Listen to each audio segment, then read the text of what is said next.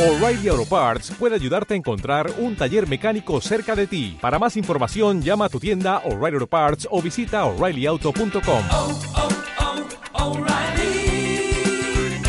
oh, Parts. Muy buenas y bienvenidos a esta nuestra Hansa, el podcast de Plata y Acero, capítulo número 7 u 8, no sé realmente en cuál estamos. Pero eh, hoy estamos en un día también especial, pero para mal, porque hoy creo que es el día que en el que falta más gente, porque hoy solamente estamos yo, Ari, un servidor, eh, y pues Xavi, el puño canónico del podcast. ¿Qué tal, Xavi? Pues un poco solitario, pero aquí dispuesto a enfrentarnos a las masas de, de brujeadores. Exactamente, hoy tanto Eric, bueno, Eric sigue con su racha de no poder venir, eh, Ibe tampoco, eh, Alex creo que tenía que quedar, eh, Mike no está predispuesto y Lorena creo que tenía que irse fuera de su casa, así que tampoco ha podido venir. Así que hoy estamos él y yo, como ha dicho, ante las masas. Y como obviamente no hay gente para discutir lo que queríamos discutir en el podcast, pues vamos a saltar a la vieja confiable, ¿no? Vamos a saltar a las noticias de la serie de The Witcher. En est- eh, la verdad es que, ah, como tal, hace tiempo que no le dedicábamos un programa completo porque siempre derivábamos en otras cosas. Pero sí, hoy como tal va a ser un programa completo dedicado a la serie porque eh, la verdad es que han salido muchas noticias y entre ellas ha filtrado eh, bueno, filtrado entre muchas comillas, la eh, apariencia de Geralt de Rivia en lo que viene a ser la serie. Eh, tengo aquí la foto delante y pues lo primero de todo a destacar creo que es la pésima calidad ¿no? que tiene la fotografía. Porque no sé si algunos lo sabéis, pero está, está hecha en... O sea, está hecha en Canarias porque ahí mismo se está rodando la serie. Aunque esto lo comentaremos más adelante. Eh, yo creo que lo que más se puede destacar no es que a ti sobre todo te molará que hayan hecho esto con Geralt, es el tema de, mm, de que hayan respetado, eh, no me acuerdo el nombre de la armadura como tal, pero que sea un equipamiento ligero, ¿no? Sí, sí, es, es que, claro, si tú lees los libros, yo, de hecho estaba apuntando la vestimenta de Geralt a lo largo de los cuatro primeros libros, siempre va muy ligero, es decir, mm, lo más, digamos, la mayor protección que ha llegado a llevar es un caftán y encima una almilla de cuero, ya está. No nada de ni, ni malla, ni, ni, ni, ni anillas, ni placas, muchísimo menos placas, ni nada de eso, ni siquiera un casco, que sería más fundamental incluso que, que cualquier otra protección. De hecho, lo que suele llevar es una cinta o una capucha, ¿no? Si, si mal no recuerdo. La cinta, Mm. La cosa es esa, ¿no? Que, que en los videojuegos tenemos esa, esa imagen de Geralt con, con una, digamos, con una armadura tosca. eh, o incluso con placas, ¿no? Porque sobre todo cuando llegas a Blood and Wine creo que llegas a tener armaduras de, de caballero, ¿no? Eh, Armaduras de, de decir, wow, esto para cazar monstruos tiene que ser un poco ortopédico. Eh, Sí, Pero- de Nilfgaardiano incluso. Eh, Es que es eso, o sea, llegas a tener armaduras que cara a ser un cazador de monstruos, dependiendo del bicho al que te enfrentes, creo que puede ser incluso peor para, la, para el combate. O sea, teniendo en cuenta que la, la mayoría de criaturas son veloces y, y demás, no creo que sea muy beneficioso para, para el pobre Geralt. Pues La que rompe totalmente su, digamos, su mm, concepción del combate, porque la concepción del combate de los brujos es un estilo más, no acrobático del todo, estilo Yoda en Star Wars, pero es un estilo, si quieres, más, mucho más ágil, rápido, se valen de eso, de sus de sus super mm, su- sobrehumanas capacidades de reflejos y velocidad. Sí, eh, de hecho, en la- eh, sobre todo en los primeros libros, eh, Saukowski suele, suele mm, a la hora de describir las peleas que tiene Geralt, suele hacer mucho énfasis en eso, ¿no? En el tema de que, de que hace muchas filigranas, de que a veces parece un bailarín, ¿no? De, y de hecho eso también se refleja en el propio entrenamiento de Ciri, que al fin y al cabo eh, hay momentos donde literalmente hace acrobacias, ¿no? Eh, de hecho, Sí. Saukowski suele describir el combate de Ciri así, ¿no? Como una clase de, de bailarina. Y sobre todo si, eh, si alguno si alguno os habéis leído los libros enteros y tal, en, en, el, en uno de los combates del final que tiene Ciri en un lugar helado, sabréis muy bien que en esa batalla se suele... Es, vamos, eh, Ciri, Ciri como tal baila. Sí, Está sí. casi bailando. Así que sí, la verdad es que es... eh, o sea, ya de por sí el, este primer vistazo ya nos dejó claro que Geralt no iba a tener eh, armadura tosca, pero esta foto ya nos lo ha confirmado del todo. A ver, tampoco se puede descartar, ¿no? Que vaya a tener diferentes equipamientos teniendo en cuenta que se dan saltos en el tiempo. Pero por ahora al menos han mantenido eso, lo cual es, es lo que tú has dicho, ¿no? En posa a ser, li- a ser coherente con el combate de los brujos, el mantener la armadura ligera creo que es lo más beneficioso en este aspecto, vaya. Luego, eh, respecto a la imagen, poquito más que decir, la verdad, eh, ya hice un video análisis sobre ella, pero eh, la imagen está desenfocada. De hecho, es que incluso por, por la calidad de la imagen parece que la parte de abajo de Geralt, o sea, de Geralt, perdón, lo que viene a ser de cintura para abajo, los pantalones y las botas, parece que está de como de día, ¿no? Rollo que tiene vaqueros. Sí, sí, sí. De hecho, no parece que lleve botas. Parece que lleve unas zapatillas normales y corrientes de- de salir a correr o algo así. Sí, no sé, es bastante raro. Hay gente comentando que es posible que sea un doble y la verdad es que no sabría qué decirte porque es que no se distingue demasiado bien la cara de, de esa persona. No se, no se puede saber si es Henry Cavill o si es eh, un doble, pero al menos sabemos más o menos el aspecto que puede llegar a tener ¿no? el personaje. Eh, hay gente comentando, no sé si tú esto estás de acuerdo, Xavi, eh, que hay gente diciendo que tiene barba. Yo, yo creo que es más cosa de la luz, porque está contra luz y las sombras se juegan, creo que en contra, ¿no? De la foto.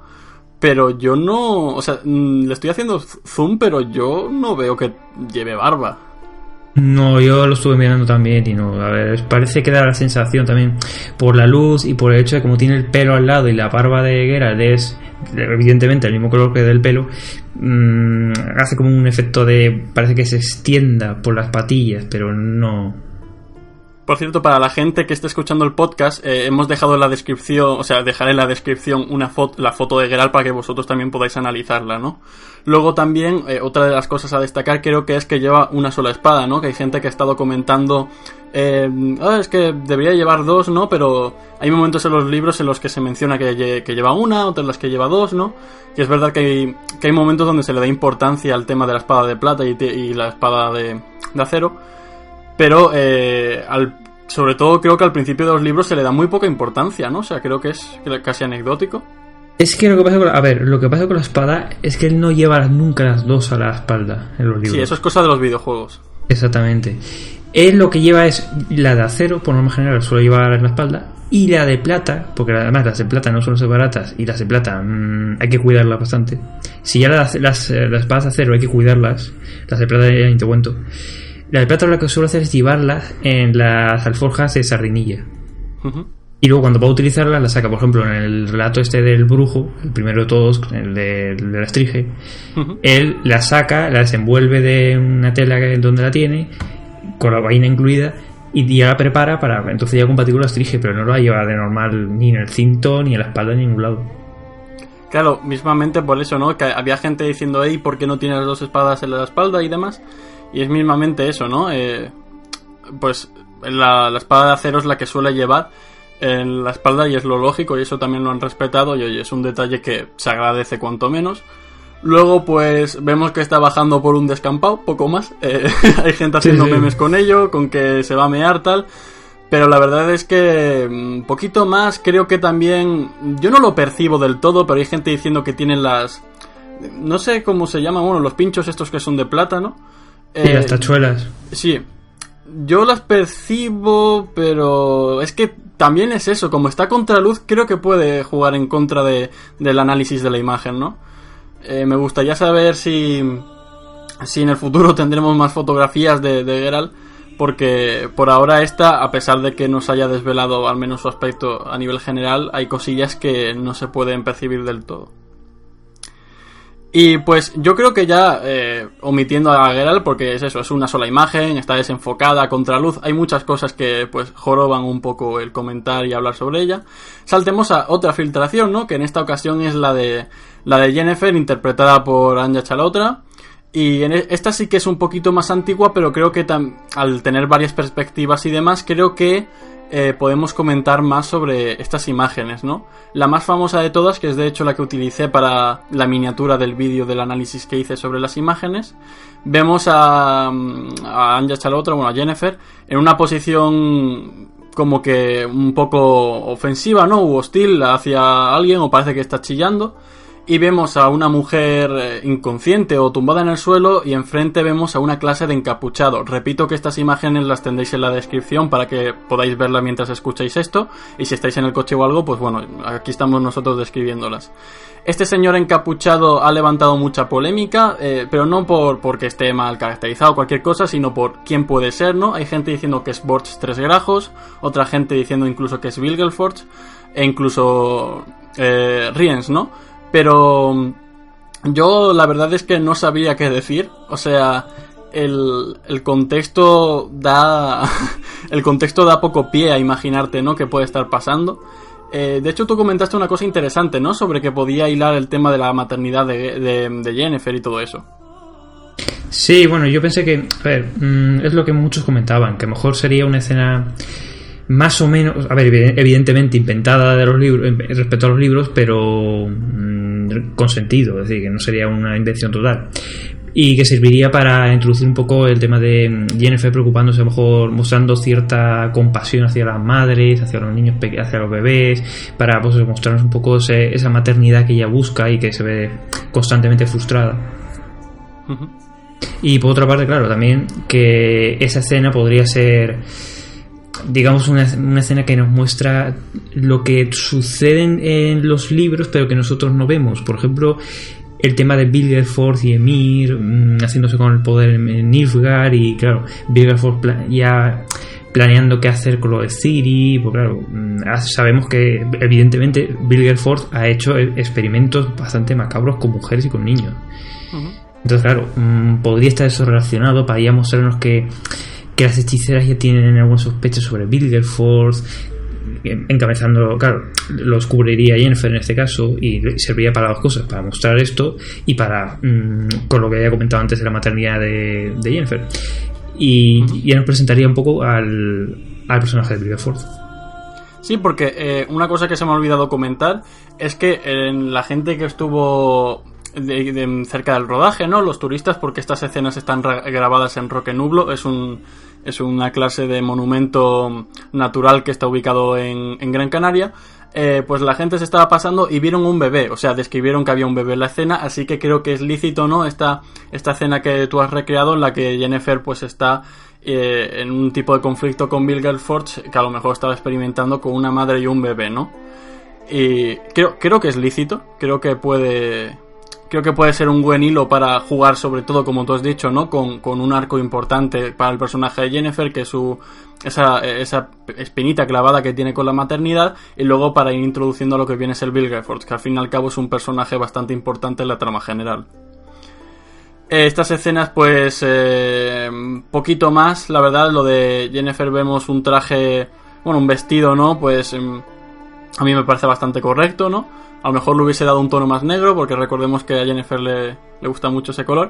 Pero por el resto, la verdad es que poco más puedo decir. Eh, es, una, es una situación eh, sacada de contexto y poco podemos eh, analizar. Sabemos que hay otra escena donde se ve a Anya Chalotra gritando y corriendo hacia el suelo, ¿no?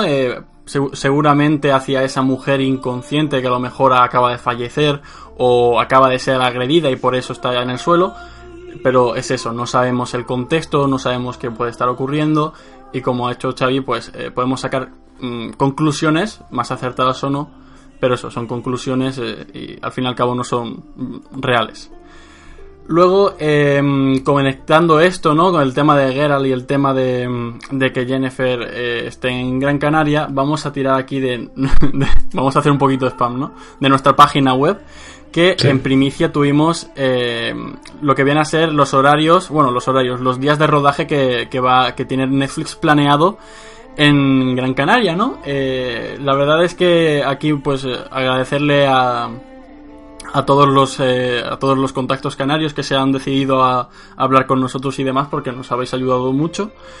Y pues eh, gracias al ayuntamiento de Canarias pues un amigo nuestro eh, consiguió darnos una lista no de, de, localizaciones y días en los que se va a grabar la serie no desde os lo voy a ir diciendo seguramente si no sois de Canarias no pillaréis demasiado bien estos lugares pero sobre todo los voy a mencionar para que podáis buscarlo en Google y veáis las localizaciones no que que, pues van a ser representadas en la serie. El 13 de marzo se grabaría en Cumbrecilla y Llano del Jable, en El Paso. El 14 de marzo en el Riachuelo y Zona de la Virgen del Pino en El Paso. El 15 de marzo en Cumbrecita y Llano del Jable en El Paso también. Luego el 16 de marzo en, en Roque de los Muchachos en Garafía. El 18 y 19 de marzo, de marzo perdón, en Juan Adalid en Garafía. El 20 de marzo en La Zarza, también Garafía. El 21 de marzo en Los Tilos, San Andrés y Zauses. Eh, luego el 22 de marzo en Cubo de la Galga en Punta Liana.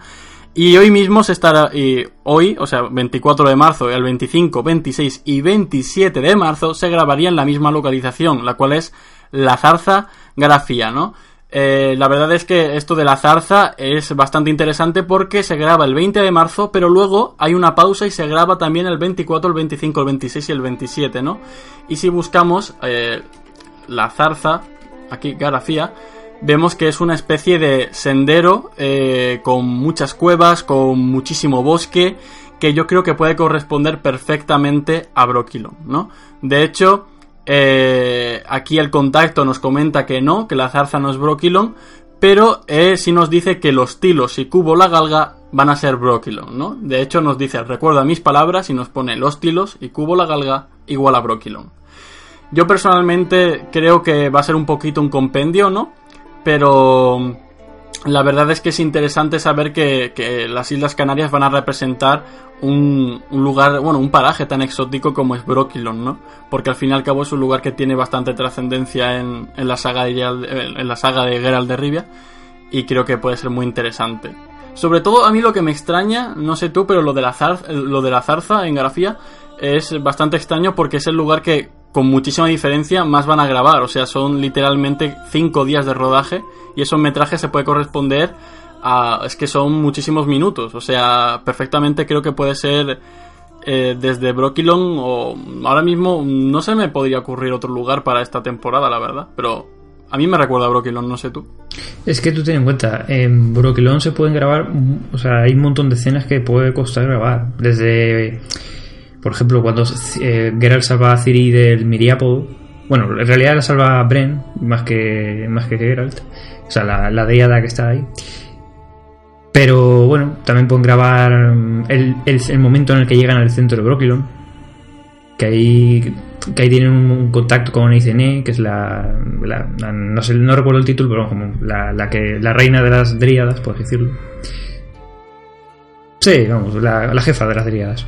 Y tiene la escena esta en la que le hace beber el agua de Broquilón y para que se muestra que mira el destino, que ves que nos ha convertido en una dríada. La, escena está de la espada del destino, precisamente, que dice la espada del destino, tiene dos filos, tal. Pueden grabar eso, porque puede ser bastante costoso grabar a término en, en lo que respecta a mm, actuación, no sé, algo así. Sí, lo, interesante también es que se está comentando, ¿no? Que como tal, eh, las Islas Canarias van a ejercer para, bueno, de, digamos de, van a representar dos localizaciones en, en concreto. Están comentando que parte de Broquilon y luego gran parte del, capítulo del Dragón Dorado, ¿no? De Vila Entretenmerz, esa historia donde Geralt y, y Jennifer, pues... Eh, se ven envueltos en una trama un tanto interesante sobre un dragón y de hecho ahí también se exploran temas de la maternidad de Jennifer y demás. Pero eh, luego también se ha sabido que hay ha habido unos pequeños rodajes donde se ha estado grabando eh, flashbacks de la niñez de Renfrey, ¿no? Recordad que Renfrey es esta, eh, este personaje, bueno, que, que va a aparecer en el primer capítulo de la serie y que, pues, para no hacer spoiler, porque sé que hay gente que no se ha leído los libros, eh, es un personaje muy importante para, sobre todo, introducir a Geralt, ¿no? Y presentarlo y, y la verdad es que su historia es bastante interesante.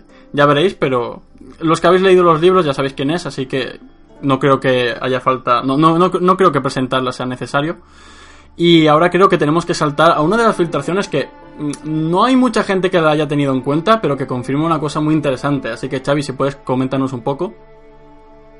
Sí, pues que eh, se ha filtrado que la actriz Judith Fekete interpretará una de las una de las bueno 14 no en realidad son 13 pero bueno queda como las 14 de las de los hechiceros que murieron en la, segunda batalla de Soden que es Baniel de Brugge mm, claro en un principio esto nos estaría confirmando la batalla la- que, que veremos como tal, la segunda batalla de Soden, con la colina donde los hechiceros lanzan sus, mm, sus hechizos y mantienen a raya al ejército nilfgaardiano.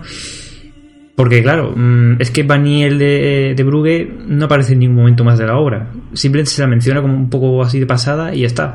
De hecho, en La sangre de los elfos, cuando Tris comienza a hacer un poco de retrospectiva de los de los hechiceros que han muerto y demás, a ella simplemente la menciona. A otros aún dice un dato de ellos, que si le gustaba esto, que si... eh, por ejemplo, cuando habla de Lita Neid, que es la que aparece en Estación de Tormentas, mm, da un dato, pero es que de Daniel de Gruber no se sabe nada, así que, vamos, yo, yo lo interpreto como una confirmación de la, de la segunda batalla de Soden. Sí, es que es eso. De hecho, si visitáis eh, las dos eh, wikis más importantes, ¿no? Sobre la saga de Geralt de Rivia, que son la inglesa y la polaca, en las dos eso, hay, un, hay una descripción súper escueta y eso, simplemente comentan que Tris la menciona en un momento y que es uno de los y es una de las caídas. Pero claro, eso es lo que ha dicho Xavi. Esto confirmaría la segunda batalla de Soden, eh, la cual la gente se esperaba, otra que no, decían que era demasiado de, demasiado ambicioso, ¿no? Pero yo creo que teniendo en cuenta que ahora comentaremos sobre esto, eh, digamos, las pretensiones y las ambiciones que tiene Netflix, creo que es lícito, ¿no? Sobre todo para hacer una declaración de intenciones con la serie, ¿no? De, hey, queremos hacer las cosas bien, eh, queremos hacer las cosas, eh, digamos, queremos representar este mundo de la forma que se tiene que hacer. Creo que la batalla de Soden, al igual que por ejemplo hizo Peter Jackson con la batalla de la última alianza en la comunidad del anillo, creo que puede ser una declaración de intenciones muy pero que muy interesante. La cosa a tener en cuenta es que la batalla de la última alianza se hace en el, en el principio de la comunidad del anillo, pero esta actriz ha sido confirmada para los episodios 6 y 7, es decir, para o, bueno, o 7 u 8, creo recordar. Eh, bueno, dejadme de mirar, pero esto confirmaría que, como tal, la batalla de Soden la veríamos en, en los últimos episodios, o sea, en la trama final de la temporada. De hecho, hey, ahora mismo aquí estoy viendo, eh, la actriz está confirmada para el episodio 3, 7 y 8 lo cual es bastante interesante. En el episodio 3 se comentaba, esto, y esto se sabe desde hace tiempo, que veremos eh, Aretusa y a una Jennifer joven, así que es lícito no que esta personaje pueda aparecer en el capítulo número 3, pero luego aparece en el episodio 7 y 8, lo cual a mí también me parece que creo que puede llegar a corresponder a la batalla de Soden. No sé tú qué piensas sobre esto. Sí, porque, a ver, ya que van a introducir a, hechiceras que en los libros no aparecen, o sea, que sí, cronológicamente tienen, realizan ciertas acciones en, la cronología de los libros, pero que no se ven, claro, si van a mostrar, por ejemplo, a Sabrina, mm, o a, ¿qué te voy a decir? Bueno, Fringila, tam- Fringila también, y gente así, pues me imagino que mostrarán ya no solo escenas mejor de flashbacks, sino también del, de politiqueo hechiceril, que digo yo, del, del consejo y el, bueno, vamos, de la hermandad en general de hechiceros. Y, por ejemplo, el caso que dices de Aretusa puede ser perfectamente factible, que aparezca ahí como tal, en un flashback, o ya digo, en una reunión que tengan comentando cosas de, hechiceros. Y ya no es que ya no es que la batalla de Soden pueda a lo mejor durar dos capítulos, es que a lo mejor, bueno, teniendo en cuenta que hay dos batallas de Soden, la primera y la segunda, la, la primera la pierden los norteños, y la segunda ya es la que la conocida como por todo el mundo, que es la que ganan los norteños. Eh, ya, no ya no es que vaya a se vaya a dividir la batalla en dos capítulos o algo de esto, sino que a lo mejor simplemente sea un, los preparativos de la batalla. Una reunión que tenga a lo mejor lo- los principales generales con los hechiceros, y los hechiceros digan, sí, nosotros vamos a estar en la colina defendiendo esta posición, vosotros combatid, que no os preocupéis, nosotros si hace falta nos sacrificaremos y porque claro, la batalla solo no sabemos nada apenas. Solo sabemos que se, se- enfrentan los hechiceros de norteños a los de Nilfgaard con bastante arrojo y todo el mundo recuerda como héroes. O sea que vamos a una función vital. ya no simplemente a modo de artillería, como aquí como aquí como vamos, como lo podemos imaginar, sino a lo mejor tomando una posición ya más arriesgada y que eso es lo que decante eh, la balanza a favor de los norteños. Claro, teniendo en cuenta que, por ejemplo, no son como otras batallas, ¿no? Que tenemos descripciones más amplias. En la batalla, la segunda batalla, concretamente del Monte de Soden, es descrita muy, de muy, muy por encima, ¿no? Eh, así que yo creo que esto también beneficia a la serie a, a tener más libertad a la hora de representarla, ¿no? A lo mejor eh, hacen, o sea, incluso hacen que haya hechiceros, ¿no? Que ejerzan como artillería, como has mencionado, e incluso otros que yo que sé, que pueden que actúen de una forma más defensiva, quién sabe, ¿no? Porque al fin y al cabo son hechiceros y, y la magia en el mundo de, bueno, en la saga de Geralt de Rivia, no, no digamos que está tan controlada como en, en otras franquicias, ¿no? Aquí los hechiceros de vez en cuando pueden sacarse cosas del sombrero y decir, mira, eh, soy súper poderoso. La cosa es esa. Eh, es posible que, mm, que el capítulo 7 sea una preparación y simplemente pues eh, nos estén preparando los dientes para el último capítulo que sería eh, la segunda batalla de Soden. Y esto es muy interesante, ¿no? El terminar con la batalla del monte de Soden. Quién sabe si si habrá más tramas o, simplemente ese capítulo se centrará en eso para terminar, digamos, por todo lo alto. Pero la verdad es que la gente se esperaba que, que el último episodio, ¿no? Fuese como, por ejemplo, el de la serie polaca, que terminaba con, el, con ese eh, encuentro tan, tan, tan especial entre Geralt y Ciri.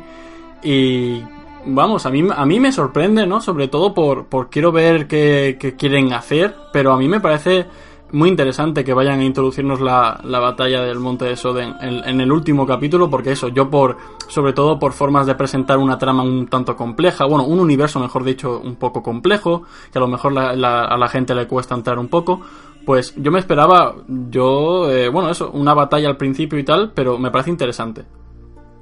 Dime, dime, ¿ibas a decir algo? Ah.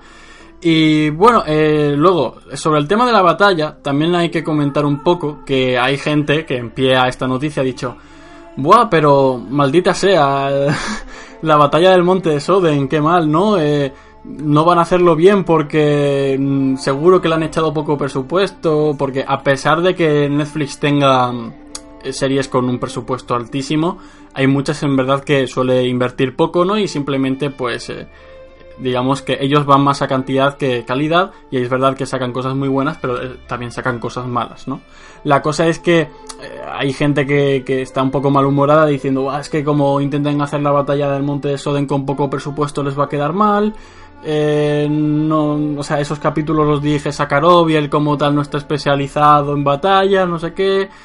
Pero yo aquí creo que tengo que discrepar con esa gente, ¿no? Porque, por ejemplo, Sakharov es verdad que maneja mejor el, digamos, no batallas como tal, sino batallas intelectuales o batallas personales, ¿no? Véase, por ejemplo, eh, esas famosas eh, disputas entre planos, ¿no? Entre Tyrion Lannister y Tywin Lannister, que, que, ese capítulo es bastante famoso por el, por el manejo que tiene Sakharov de, de representar como el bueno, ese tira y afloja, ¿no? Que tienen padre e hijo.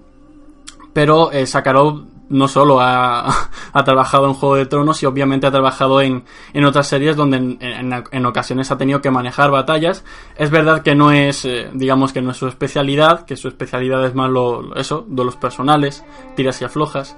Eh, bueno, también se le dan muy bien los planos abiertos, pero eh, eh, no creo que eso le reste importancia a que sea un buen director y que sepa cómo manejar las cosas. Y mucho menos creo que le reste importancia a que Netflix, eh, digamos que ha tirado... Ha tirado, digamos, billetes y billetes a la cara de, de Saukowski porque esta serie va a tener un presupuesto, ya, ya os, lo, eh, lo, hemos comentado en varias ocasiones, que el presupuesto de esta serie ronda entre los 78 y 80 millones de, de, dólares, lo cual más o menos serían 8 o 10 millones por episodio, lo cual creo que 10 millones por episodio creo que era Juego de Tronos en su sexta o séptima temporada, ¿no? O sea, creo que rondaba por ahí. Pero o sea, ya solo por eso, por empezar con un presupuesto bastante alto y la, comparo con Juego de Tronos porque al fin y al cabo es, un, es una de, las series que más está invirtiendo en, en sus episodios.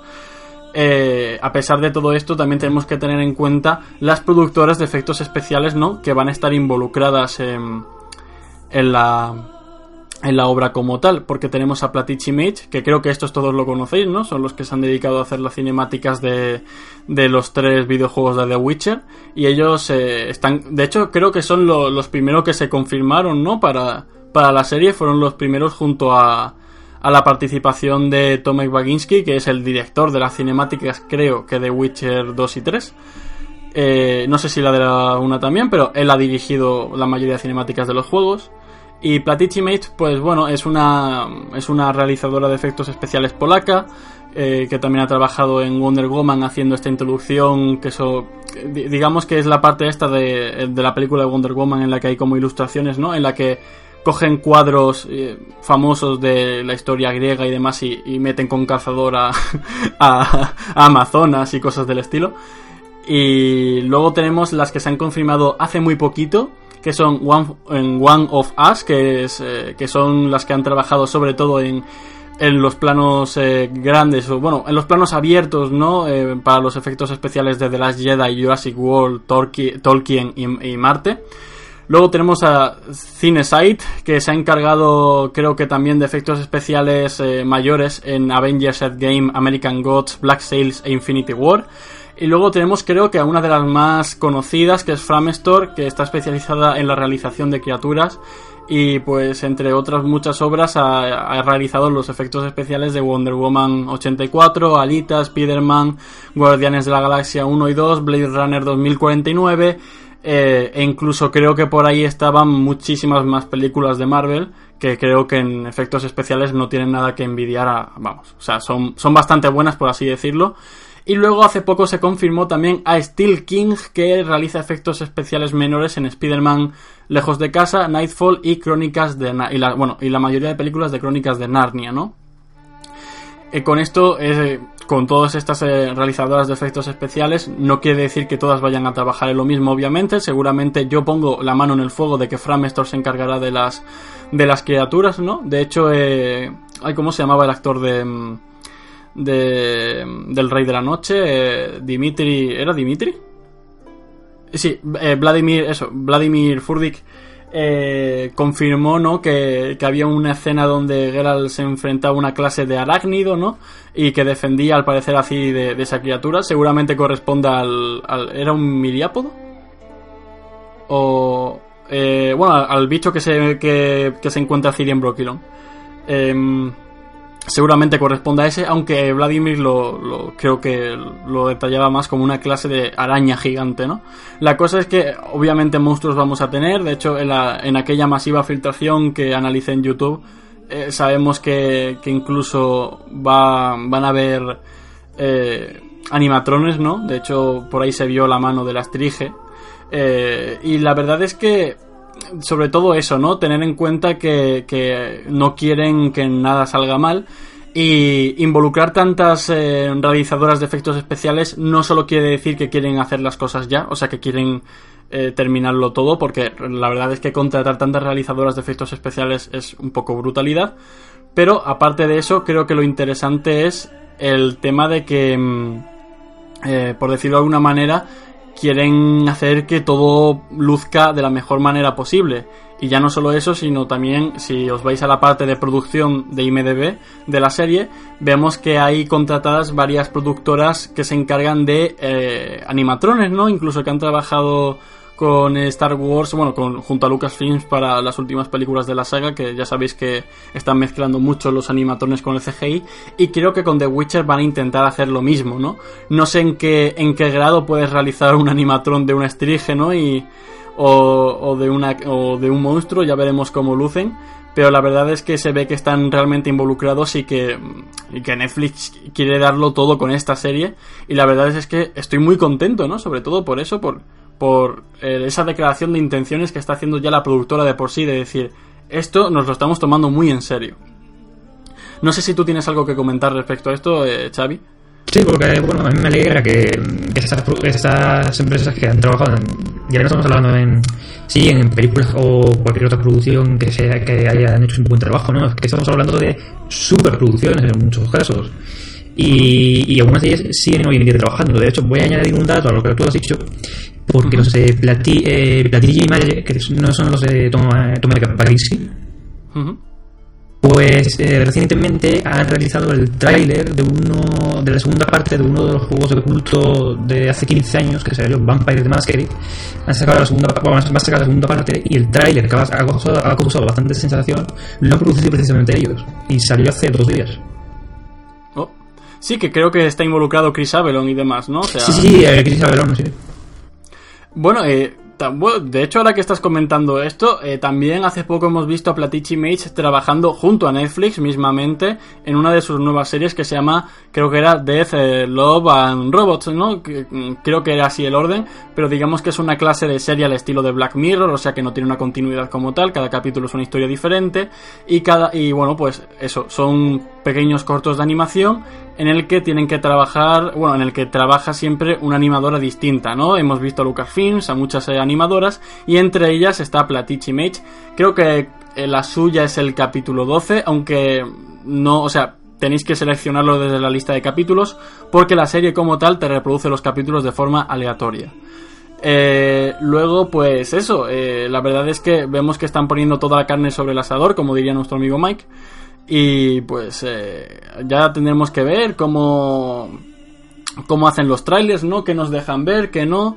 Y a ver qué tal, porque luego si vemos otras series de, de Netflix en lo que a criaturas respecta, creo que también dan bastante la talla, ¿no? Véase, por ejemplo, la última criatura que ha salido en el trailer de Stranger Things o por ejemplo la de la serie de Star Trek, ¿no? En la que vemos varias criaturas y bueno, también unos efectos especiales bastante bastante respetables, ¿no? No no diría que son los mejores del universo ni que son Blade Runner, pero creo que dan bastante el pego. Eh, y ya luego, pues dejando esto de los efectos especiales y de por sí de, de que seguramente la batalla de Soden vaya a lucir de una forma espectacular. De hecho, ya me estoy, ya, ya me estoy imaginando esos choques de, digamos, de, de magia entre los hechiceros nifgardianos y los hechiceros norteños y ya de por sí el choque de los ejércitos, lo cual tiene que ser bastante brutal. Eh, si, eh, ya saltando esto, que, me repito más que el ajo, eh, creo que vamos a comentar una, una cosa que me parece muy, muy, muy lamentable que, haya que salir alguien a decirlo, ¿no?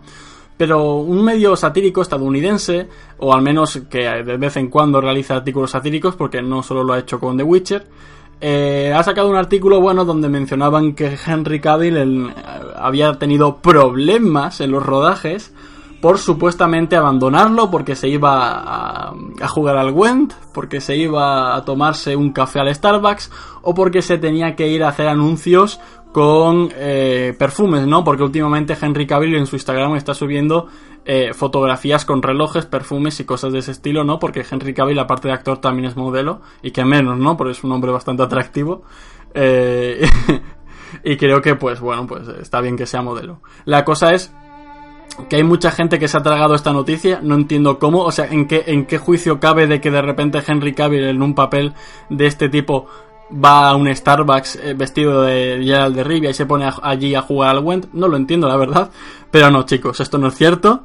Henry Cavill no abandona ningún tipo de rodaje ni nada. De hecho, el artículo menciona en muchas ocasiones que todo esto es satírico, pero hay gente que se lo ha creído. Hay gente que ha, que de hecho, que me ha venido diciendo, oye, esto es real y es del palo de tío, que es cómo Henry Cavill va a, ponerse a jugar al Gwent en el rodaje, tío. O sea, es el, es el mayor meme de, de, de, o sea, que sí, que, que es verdad que es un meme y tal, pero jopetas, o sea, creo que creo que sería un poco lamentable, ¿no? Eh, la situación en la cual un actor que tanto te está cobrando eh, se, se pire del rodaje y vaya a hacer otras cosas. Que es verdad que en ocasiones hay, roda- hay actores que se tienen que marchar por, con, por contratos como- con otras empresas.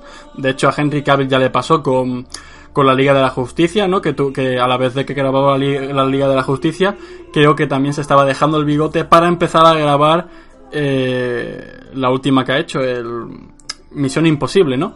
En la que ejerce de villano y pues el villano tiene bigote y se tenía que dejar bigote y los de Warner no tuvieron otra que, que quitarle el bigote por CGI porque obviamente Superman con bigote quedaba un poco raro.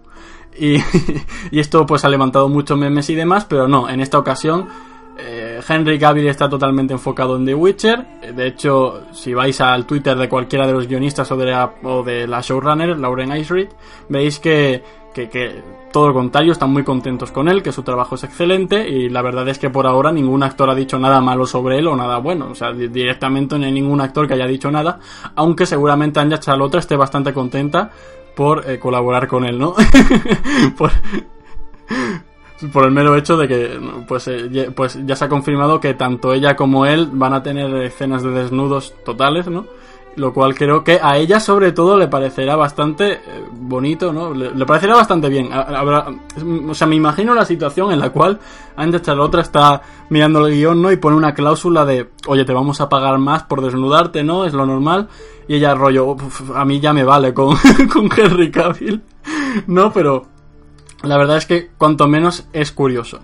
Eh, luego es, es cierto, se me ha olvidado comentar una cosilla que no la había apuntado en el guion, pero creo que creo que es eh, eh, cuanto menos destacable que por ahora eh, el, el tema de la denuncia entre Saukowski y, y CD Projekt sigue, por decirlo de alguna manera, en barbecho, ¿vale?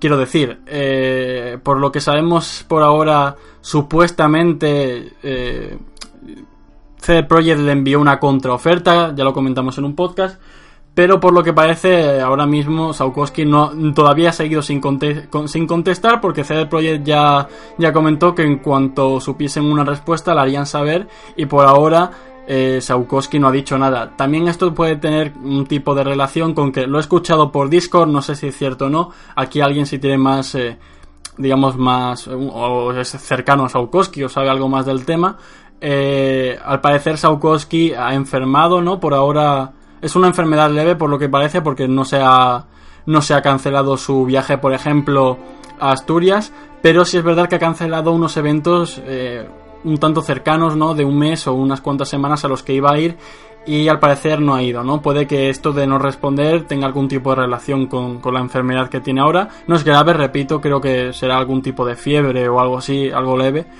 Pero ha tenido que cancelar un par de eventos a los que iba a ir pues para dar charlas y demás. Y bueno, esto puede que tenga relación, ¿no? Pero eso, eh, al parecer CD Projekt les envió una contraoferta en la que comentaban que, que le iban a pagar una cantidad mucho más eh, leve eh, de la que él pedía, porque él pedía una millonada junto a una oferta.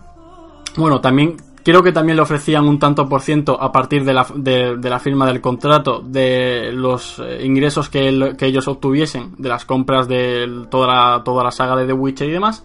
Y aparte, a él le pedían ejercer como consultor creativo, ¿no? Como está, como está haciendo mismamente la serie de Netflix. Pues eh, en los próximos videojuegos de The Witcher, porque sí, amigos, la historia de CD Projekt y The Witcher no termina con The Witcher 3 o con Thronebreaker, mucho menos. O sea, de hecho, hace poquito ha salido una noticia de que CD Projekt está preparando otro triple A junto a, a Cyberpunk y hay gente ya especulando sobre que es un posible The Witcher 4. Yo la verdad es que no me aventuraría a decir que es un The Witcher. Pero quién sabe, ¿no? Es posible que por, mismamente por esto le hayan, le hayan dicho a, a Saukowski, oye, venga, vente con nosotros, tal, vamos a, vamos a colaborar. Eh, pero quién sabe, ¿no? Eh, por ahora, poquito más que decir. Y la verdad es que ya eh, vamos a ir cortando el podcast. Eh, es un podcast eh, cortito, lo sé, cuarenta y pico minutos, pero hemos de tener en cuenta que no estamos todos. Hemos querido comentar un poquito de noticias y bueno, simplemente para que veáis que el podcast sigue act- activo y que ni mucho menos lo vamos a dejar en un segundo plano. Simplemente pues somos personas ocupadas. Yo también he tenido algunos días bastante, digamos, rarunos porque he tenido que irme a Murcia, he tenido que hacer mil cosas y bueno. Como siempre os recomiendo visitar nuestro canal de YouTube donde ahí comentamos noticias que por ejemplo no comentamos en el podcast o hacemos eh, vídeos de lore, ¿no? Guionizados aquí por el señor Xavi. De hecho tenemos hasta ahora la primera y la segunda guerra norteña, tranquilos que llegará en algún momento la tercera. Y pues eh, la verdad es que poquito más, visita, nuestra página web, tenemos perfil en Twitter, Facebook e Instagram, porque sí, hemos abierto ahora unos perfiles en, en Facebook e Instagram, pero la verdad es que por ahora publicamos lo mismo que en Twitter, simplemente por si hay gente que no utiliza Twitter, pues ahí tenéis también en Facebook y en Instagram. Pero yo personalmente estoy pensando también en hacer actividades diferentes tanto en Facebook como en Instagram, pero por ahora no tengo tiempo para prepararlas como es debido. Y poquito más, como siempre, un placer haberte tenido aquí, Xavi, ejerciendo obviamente como puño canónico y voz de la razón. Y pues nada más, eh, dejadnos eh, vuestras preguntas eh, para el siguiente podcast en el que estemos todos, porque la verdad es que había preguntas para todos y pues con dos personas no quería mancillar esas preguntas. Y pues nada más, un saludo y hasta la próxima.